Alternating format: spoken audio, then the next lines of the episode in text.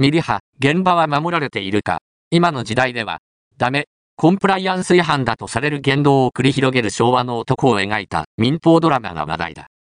エッジの効いた演出が笑わせるが、娘に嫌われることをしてはいけないというのが物語の真骨頂なのか。